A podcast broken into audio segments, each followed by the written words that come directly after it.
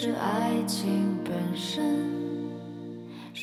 Hello，大家好，欢迎来到酸奶工厂，我是马特。今天呢，想要跟大家分享一下我在上周末遇到的一位大师啊。前情故事是这样的，就周末的时候呢，我在杭州这边一直有一个高中同学，他呢最近在搞这种类似的留学生社群，就是相当于把一群人聚在一块儿啊。他大概的商业模式就会去收一个门票，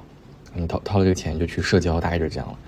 其实某种程度上的销售人际关系吧，就相当于我组了一个局，对吧？有场地，然后提供一些简餐，大家来这里自己去社交就好了啊。因为其他的条件很简单，就是你有留学背景，然后除此之外没有任何的限制，就只要你交了钱就能来。就来的人从事什么背景的人都有，什么年龄段的人也都有，有些可能哦，但基本上都工作了，因为他相当于收了一个不便宜的门票。对，相对来说还是挺贵的，说实话。然后去了之后呢，就发现什么样的人都有，比如说有跟我一样从事互联网相关的，也有呢从事电商行业的，或者说自己当老板的。我就发现我自己又沉浸在那个社交恐惧当中。就当我面对一堆乱七八糟的人的时候，我没有那个心情和动力去主动参加这个社交。当然，可能因为我自己被叫过去啊，也不是我自己主动愿意参加的。其实背景是。啊，我只是想跟这个朋友吃个饭，结果呢，他说刚好他可能来不及布置场地，把我叫过去帮忙，我才留在那儿，所以我其实是没有掏这个门票钱的。简单来说，就是我并不是他这个活动或者说这个场地的一些受众。那我理解啊，如果说我的工作是销售，或者是我就想要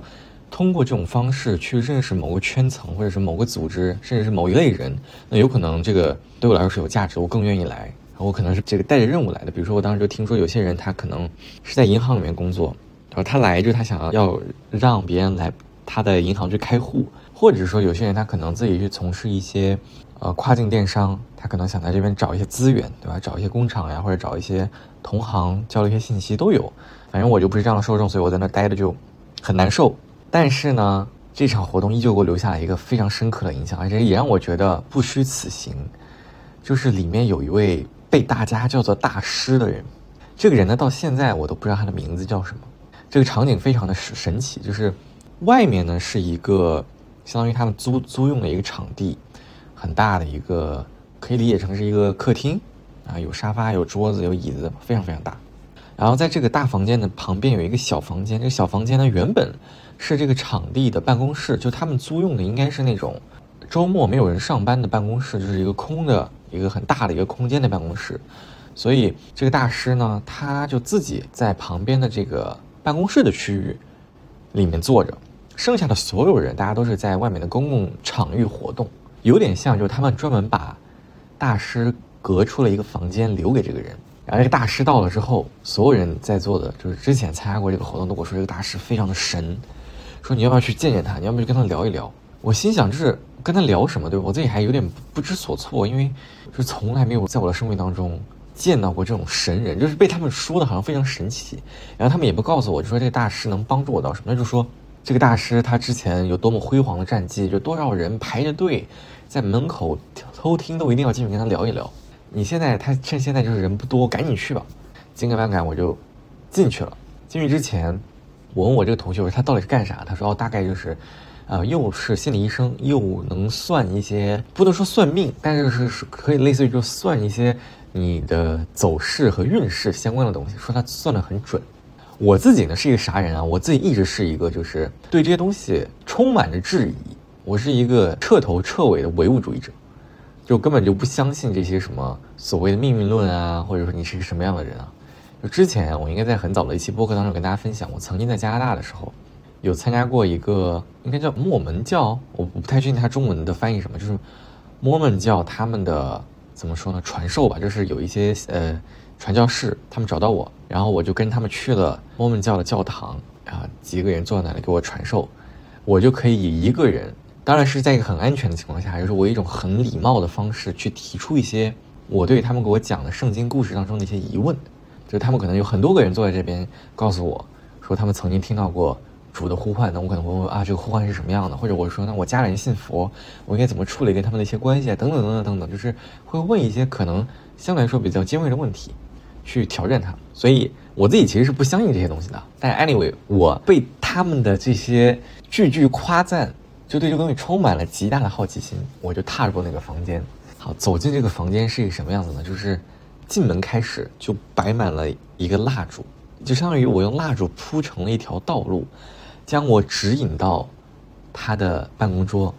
然后这个办公桌上也放了一些蜡烛作为装饰。这个蜡烛呢，就像那个，我们有点像那个 KTV 或者是某些饭店里面那个蜡烛，就是它上面那个火是假的，你点了开关，然后那个上面那个小火苗会自己晃，是无火的一个一个蜡烛，它摆满了整个房间。我上一次还是在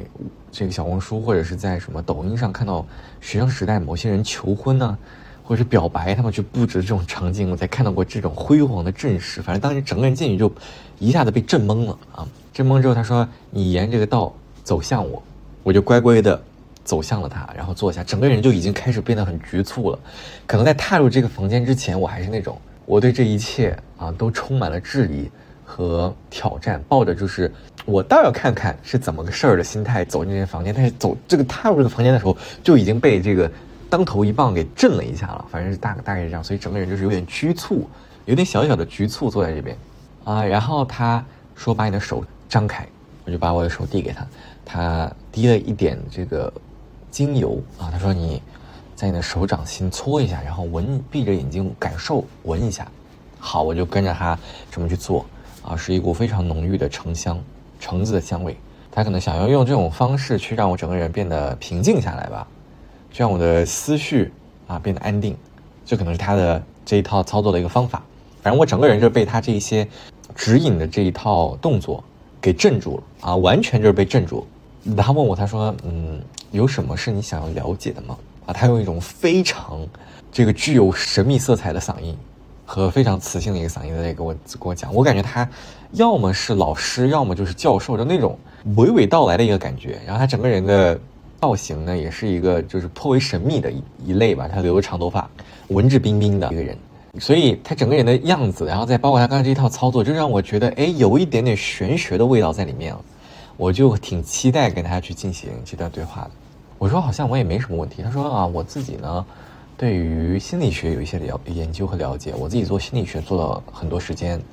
然后我对这个最近呢也在研究家庭理论、家庭伦理、家庭关系啊，我们这个家庭的一些事情，对我们个人未来的一些发展，他可能就想跟我说这个。然后我自己一直对于原生家庭是这个话题是比较不能说排斥，但其实是不太感兴趣的。就是我我觉得这个东西呢，它很重要，就是我们是一个什么样的人，很大概率原生家庭扮演了一个很重要的角色。但是如果我们一直拿这东西说事儿，就没啥意思了，对吧？就是。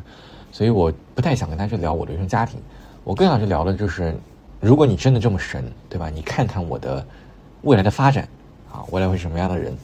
大概就表达了一个我的想法，我就说我想看一下，说我现在的这个发展状态是什么样子的。他说：“哎呀，最近呢，我在研究人类图，这就是我要提到的这个关键词——人类图。说实话，我自己是从来没听过这个东西啊。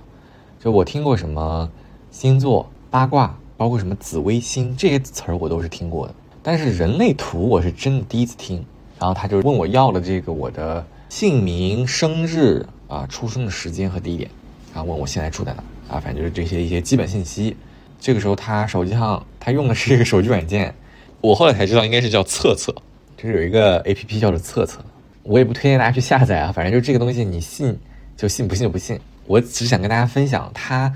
分析出来的人类图，我是一个什么样的人啊。首先呢，这个人类图是一个什么样子的图形呢？就是一个人盘腿坐在那里，这是相当于一个轮廓。就大家可能如果去这种按摩店啊，或者是啊你去打痣的时候，我不知道大家有多少人会在你的人生当中去，嗯点痣。就是如果你是激光点痣也好，还是中医什么点痣也好，就是它可能你去那个小店里面，它会有一张。海报，这个海报就是一个人脸图，或者是一个人人人身上的图，就是说你每个身上每个穴位啊，这个是哪里，就类似于那样的一个图片。然后是一个人盘腿坐在那里，然后这个时候呢，这个盘腿坐在这里的人物形象的身体的部分，各个部分会被他以一个图形标注出来。比如说这个人人形，他的头部就被拆分成了两个图形，或者是有两个图形盖在上面。有两个三角形，分别有两个类似于等边三角形，它们的长边叠在一起，啊，所以一个朝上，一个朝下，这样叠在那儿。然后包括你的喉咙的部分、胸腔的部分、腹部，然后盘腿的时候你的腿部，然后包括因为你是盘腿坐嘛，所以你的呃左膝盖、右膝盖，像类似于这样的位置都被一个图形给标注出来了。那每一个图形它所在的位置，代表的是你这个人出生的时候啊哪一个区域有比较多的能量，就是或者说叫九大能量中心，分别是什么呢？从上往下。最开始呢，就是你的头部最头顶的这个位置啊，这个头顶位置呢是说代表的是你的能量中心，就这个区域呢是负责你的产生灵感啊，帮助你思考和理解事物的。然后再往下呢是你的逻辑中心，就这个时候也是在我们的头部。逻辑中心呢就是相当于怎么把你脑子中产生的这些思想归纳起来、树立起来。然后再往下是喉咙中心啊，顾名思义，就是这个地方呢，它代表着是你这个人的负责沟通、传达。然后你自己脑袋中的所思所想能不能通过某种方式说出来，就是就是这个部分。然后再往下是 G 中心，或者叫的心轮，这个地方代表的是啊关于爱、关于方向，更多是人生方向你自己定位。然后还有一些区域，比如说意志力中心，代表着你有没有啊目标设定啊，包括对自己自我价值的认定的能量有多强。直觉中心代表着你自己的对于一些生存的本能。是有多么的敏锐，或者说你能不能感受到事物，啊，或者是生活当中的一些呃这个细微的细节，啊，与之对应的是我们的情绪中心，就是这个地方主导着情感、欲望、感受力相关的一些东西。最后剩下两个，一个是建骨中心，建骨中心就是代表着你人生动力来源和根部中心，根部就相当于你的底部，你的脚啊，包括你的生殖相关的这个区域。那这部分呢，代表着你的抗压能力。就你你生存生活的抗压力是多少？我然后我的这个人类图呢，它会根据你的生辰八字，在刚才说的这个九大的能量中心的地方，会有不同的地方会有颜色，有些地方是白色，有些地方是有颜色的。大师告诉我呢，就是有颜色的地方呢，代表的是，啊，你出生的时候，老天爷是给了你一定天赋的，就是你这里天生的是一个被定义的状态，就老天爷告诉你哦，你这里。可能还不错。空白的地方呢，不代表你完全没这个能力，而代表就是说，啊，没有被定义。他说的这个没有被定义，给我说了一套很神、玄乎其神的道理啊。我自己翻译一下，就是说，当一个东西没有被定义的时候，就是你有无限可能，你有可能非常强，你也有可能非常弱。但是呢，它会根据你有能量的这九大能量中心，然后包括一些更细节的东西去推测和判断。你是哪一类人？就是他可能这九大能量中心完了之后，他会将人分成四类。我后来去查才发现，好像呃不同的国家的这个定义不一样，有些地方是会定义成五类，有些地方会定义成四类。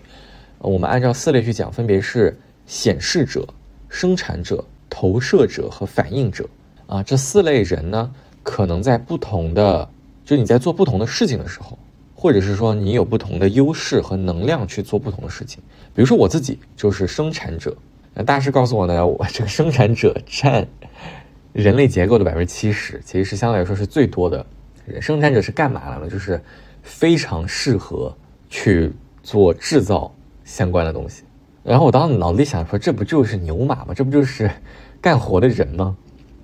其实就类似于是。啊，作为生产者是非常适合去做东西的。比如说，我做一个杯子，我做一个鼠标，就是我非常适合去创作、制作一个东西。还有一些，比如说像显示者，那可能显示者呢，他们是非常擅长去发起和创新。比如说，对于这类人来说，他的成功秘诀或者是什么样，他能够在人生当中感到很快乐，就是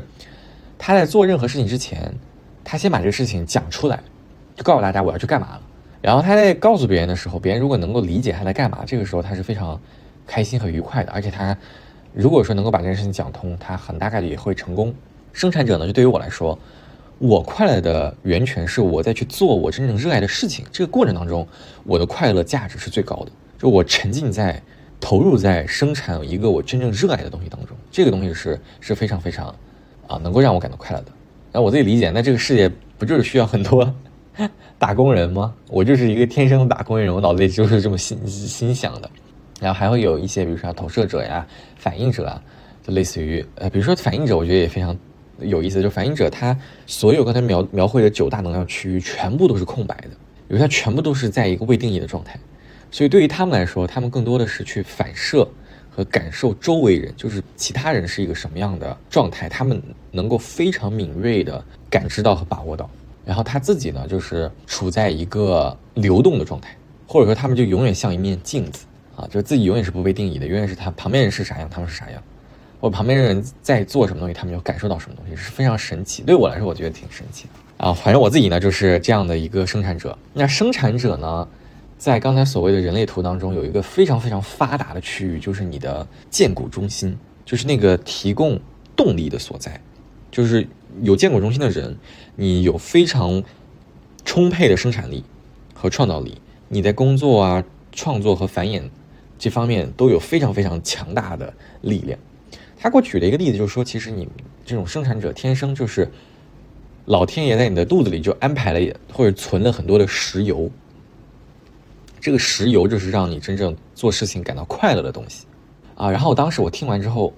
就被他刚才讲的这一套术语啊，已经被冲冲的，就是就觉得很新鲜嘛，有很多新的概念，所以还在接受。然后他就说，我就问他两个问题，我说第一个就是说这个石油啊。它是不是能够被消耗完的？第二个呢是说，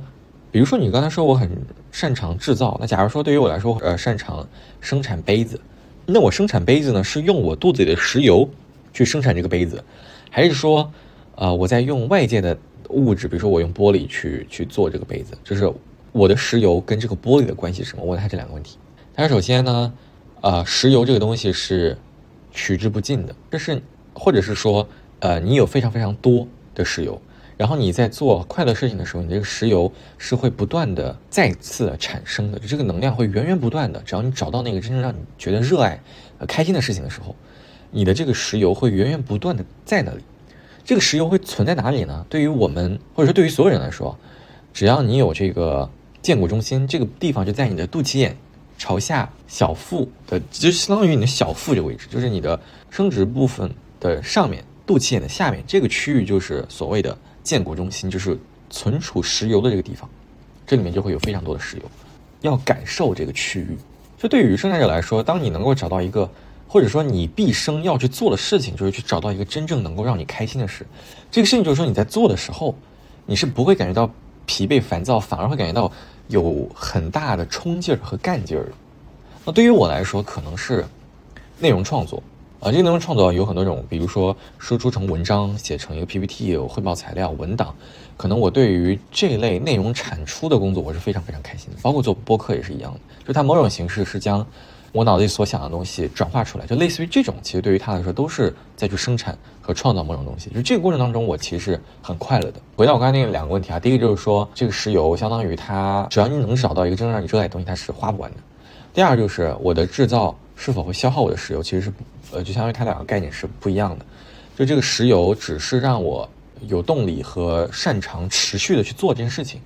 但并不是说我是在消耗它去转化成别的。就是它可能像刚才我说的，玻璃变成杯子，可能我是一个，比如说我这个生产者，我就很适合做工艺品，那可能我要做的就是一个杯子。可能我在做这件事情的时候是在用我的石油和天赋来去做这件事情，但是我本身在现实生活和物理世界来去做这个事情，并不是在用我的肚子里的石油来做这件事情，而是在用现实生活当当中啊，刚才提到这个材料去做转化，非常有意思。接着我就问我说：“那存不存在有些生产者他一辈子都找不到他这个石油应该用在哪里了？”他说是存在的啊，而且挺常见的。你要不断的去尝试找到那个真正让你喜欢的东西。我说那怎么找，对吧？对于生产者来说，我们怎么找？我们不是像其他类型的人很擅长主动去发起一些事情。他说你要去啊，他给我举了一个例子，就是说你要去感受你建骨中心，就是你的小腹那个位置那个石油区，它给你的反应。这个反应可以是任何事情，可能是发出一些声音，也可能是它里面的一种状态，可能是发出咕咕咕的声音，或者是。啊，你你的小腹的一种感受，他说你要去感受，你要去找到一个你相信的人，然后呢，让他列五十道 yes or no 的问题，就比如说你喜不喜欢吃寿司，你直接回答是或者不是，就列五十道这样的喜好选择题，然后你闭上眼，快速去回答的时候，你不断的去感受你每次说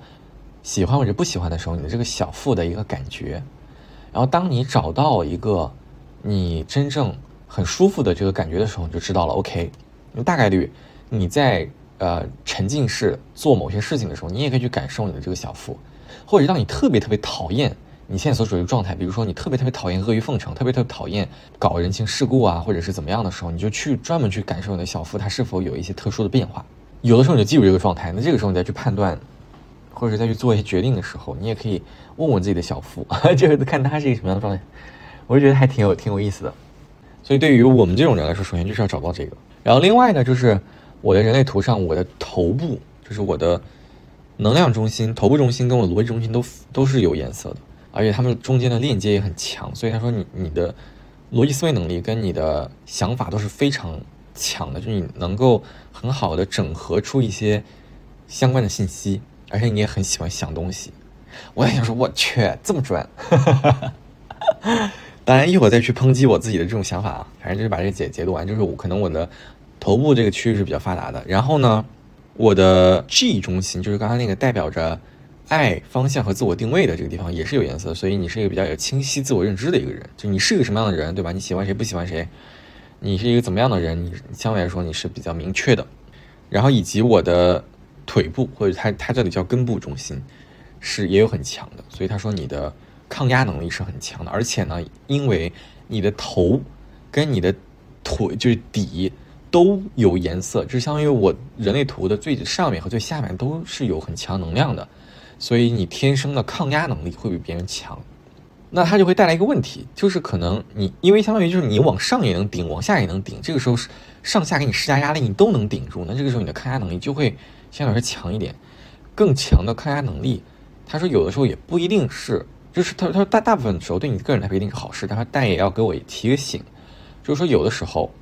很多事情对于你自己来说，你是能够扛住压力的。但对于身边的人来说，他不一定能够扛住，或者相同的事情，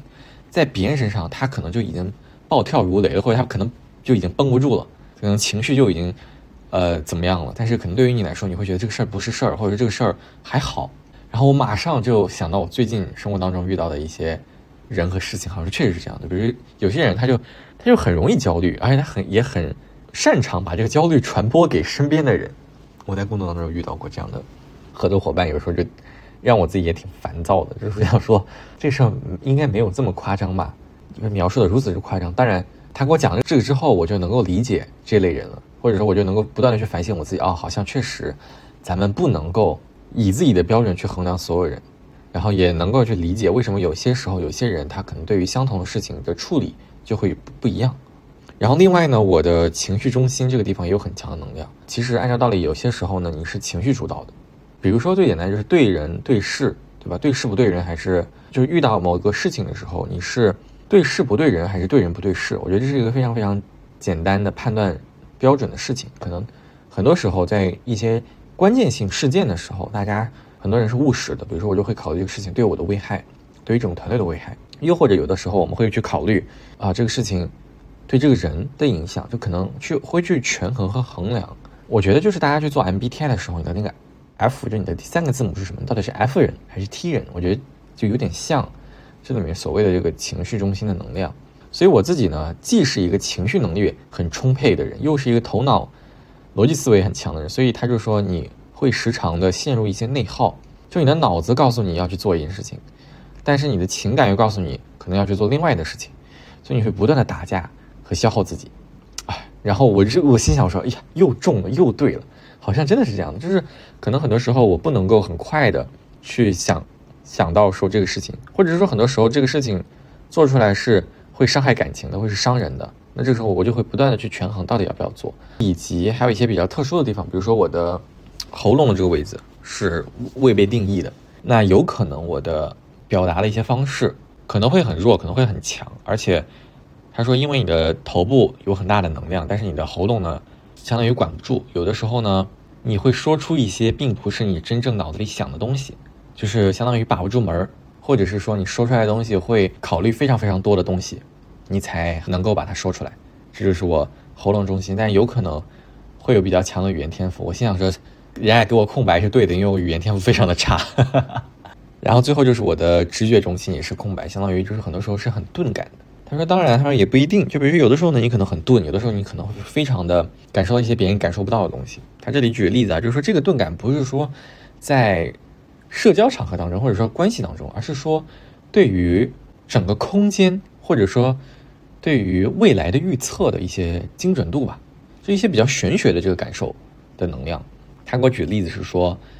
啊，有一个去日本的科考队。结果呢，这个科考队员他在临上飞机之前他就不上去了，不知道为啥他突然就不想上这个飞机了，然后他就留下跟基地的人聊天。结果过了很久，这个直升飞机都没回来，当时他们也没有什么手机电话的。后来才发现哦，原来那个直升飞机失事了，就类似于这样的一些事情。他说有可能你在这样的事情上感知能力非常强，也有可能是非常弱。然后除此之外呢，我觉得就是这个所谓的这个人类图里面还有一些比较有趣的，就是他说我这个人，他可能分成了。应该也是四类人吧，什么一分人、二分人、三分人、四分人。然后我自己是属于这个二分人。二分人就是说，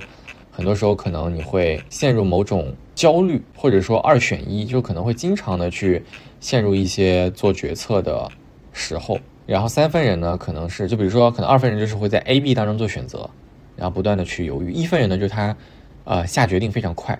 三分人可能是我在 A、B 中做决定的时候，结果最后选择了 C，就类似于这种。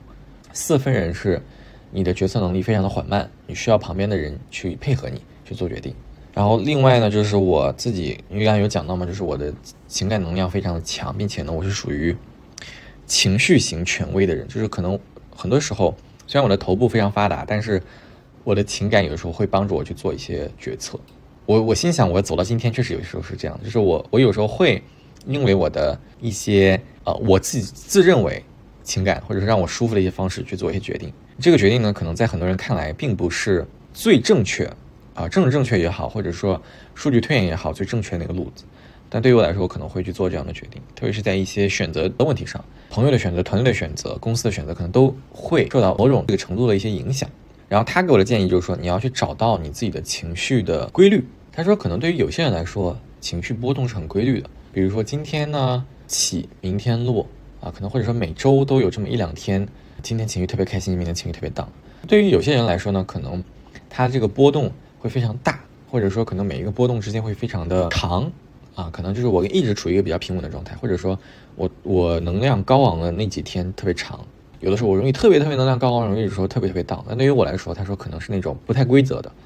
就可能随时就特别开心，或者随时特别不开心，就或者说你的规律相对来说比较难找寻。他说我属于这类人，这里要穿插一个，就是他讲到这个情绪型权威时，他告诉他说，你要注意一点。他说，如果说今天你要从我这里收获什么，就收获这一句话，就是不要在情绪的高峰或者低谷做决定，因为你的头部很发达，所以其实很多事情你是能想明白的。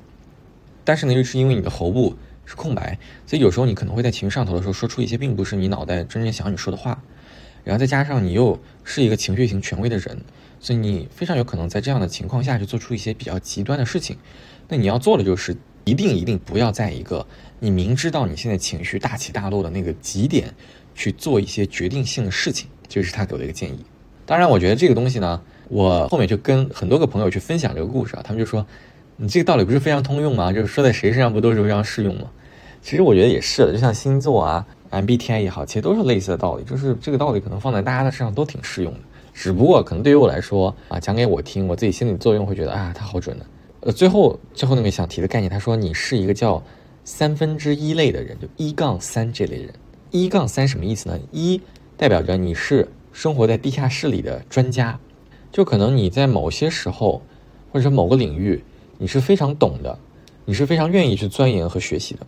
但是呢，你们这类人一直住在地下室里，不太喜欢张扬和表现自己。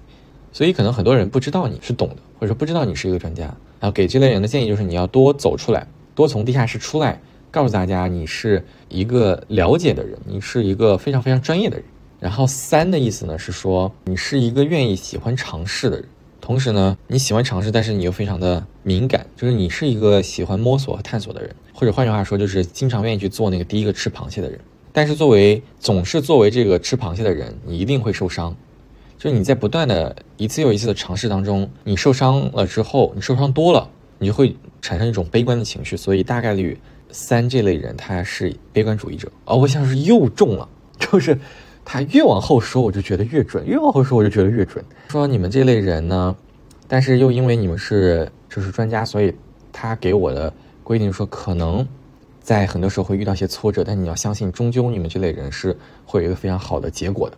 啊，就是相当于给我续了一口命，告诉我我作为牛马的这一生，最后肯定是还是会有一个好结果的。整个那个活动呢，我跟这个大师聊完，没待多久我就走了。这个大师确实给我留下非常深刻的印象，然后也让我对于人类图这个概念产生了很浓厚的兴趣。现在这段时间偶尔也在自己去学习和去看这个东西，觉得还是挺有意思的。把这个故事跟大家讲完了，我觉得还是挺有趣的一个新的概念。也是想跟大家说，就是大家不要在情绪上头的时候做一些决定。然后这个新的概念，就像星座啊、MBTI、紫微星，可能都是一个非常玄学，让我自己觉得挺有趣的一个意思。我自己觉得它准的地方在于，就是就是作为吃螃蟹的人和有好奇心的人，我觉得还是有区别的。因为吃螃蟹的人，要举个例子啊，比如说我跟我的朋友们去嗯泰餐馆吃饭，一个非常极端的例子啊，比如去泰餐馆吃饭，很多这个泰餐馆呢，它是会有非常多奇怪的饮料的，就是这个饮料它可能甚至都不是英文翻译出来的。就是完全是泰语，然后呃怎么说呢？直译成英文，或者说拼音，大概把这个就是英文单词给拼出来，大概是这样的。所以我其实根本不看配料，根本不知道这是啥东西。我一般就会去点这种莫名其妙的饮品，比如我从来不去点它最传统什么泰式奶茶呀这种东西，我一般不点，我只会点它是那个最莫名其妙，根本看不懂是啥东西，我就很愿意去尝试。但是当这个东西上了桌之后，很多其他的朋友也愿意去想要去喝，或者是想要去尝一尝什么味道。这个时候，我觉得就是第一个吃螃蟹的人跟有好奇心的人的一个分界线，就是你是否愿意付出一个成本，是我要花钱和我要亲自去点这个东西。这个东西在这，我想要去尝一口，他们所付出的成本是完全不一样的。所以对于我来说，我可能是愿意做那个第一个吃螃蟹的人啊，所以可能在这方面的好奇心会更强。所以我会觉得他刚才所谓什么一杠三那个东西更准。当然，可能这一切都是心理学在作祟吧。就是一些比较通用的东西，他他讲到讲给我之后，只不过我觉得套在我身上非常准，仅此而已。我我也不推荐大家去去测一测你什么样的人呢，反正就是一个非常非常好玩的事情吧，在这里分享给大家。然后我自己最近呢，恢复了锻炼身体和早起早睡，我就发现我整个人的精神面貌，虽然每天还是昏昏昏沉沉很困呢，就是你早起早睡一定要做到，就是真的能早睡。有的时候可能真的就是。像我周周末这两天睡得晚，起得早，所以整个人就非常困。但除此之外，我整个人的精神状态，特别是整个人的，呃，皮肤也好，都变得就都好回来了啊，都变好了。我觉得整个人的精神状态和气质还是非常非常重要的。希望大家都可以在新的一年，对吧？坚持锻炼身体啊，坚持早起早睡，保持一个好习惯。然后，如果说你对这种什么所谓的玄学感兴趣的话，我们也可以聊一聊。我也开通了我的邮箱，我我不得不说，我收到了。几篇让我很非常非常感动的大家的帖子，我还没有来得及回大家，我准备挑一个时间认真的去给每一个小伙伴去写回信。好，那这一期节目就到这里了，希望大家都有美好的一天，拜拜。